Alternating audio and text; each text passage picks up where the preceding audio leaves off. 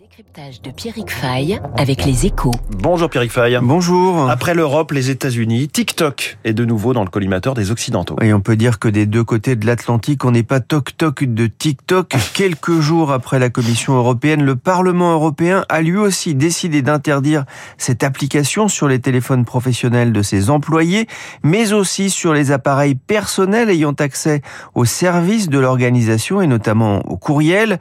La veille aux États-Unis, la Maison Blanche avait aussi ordonné aux agences fédérales de bannir le réseau social chinois.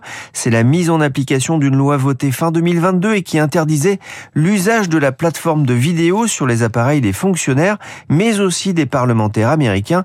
Même le gouvernement canadien s'y est mis. Alors pourquoi ces décisions à l'encontre de TikTok? Eh bien, tous évoquent des questions de cybersécurité. Le Canada parle d'un niveau de risque inacceptable pour la vie privée et la sécurité des utilisateurs.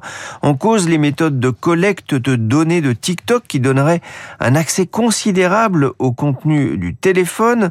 Les États-Unis parlent carrément d'une menace de sécurité nationale.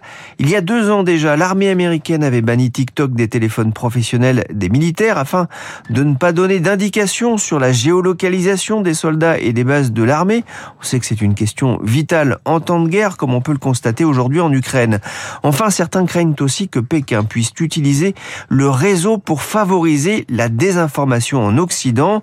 ByteDance, le propriétaire de la plateforme, continue de nier tout contrôle ou accès du gouvernement chinois à ces données, mais il a reconnu que certains de ses employés pouvaient y accéder, de quoi entretenir la suspicion dans un climat géopolitique troublé par l'épisode des ballons chinois qui se sont baladés récemment au-dessus des États-Unis. Et quel impact ces interdictions peuvent-elles avoir euh, pour TikTok? Bah, C'est pas très bon pour l'image, mais les interdictions ne touchent pas le grand public et notamment les adolescents très friands du réseau qui compte plus d'un milliard d'utilisateurs actifs dans le monde. Dans les services marketing des entreprises, TikTok, c'est le réseau où il faut communiquer et ça se ressent sur les comptes du groupe qui a engrangé 11 milliards de dollars de recettes publicitaires l'an dernier. C'est trois fois plus qu'en 2019. TikTok qui menace aujourd'hui l'hégémonie des Américains Google et Meta.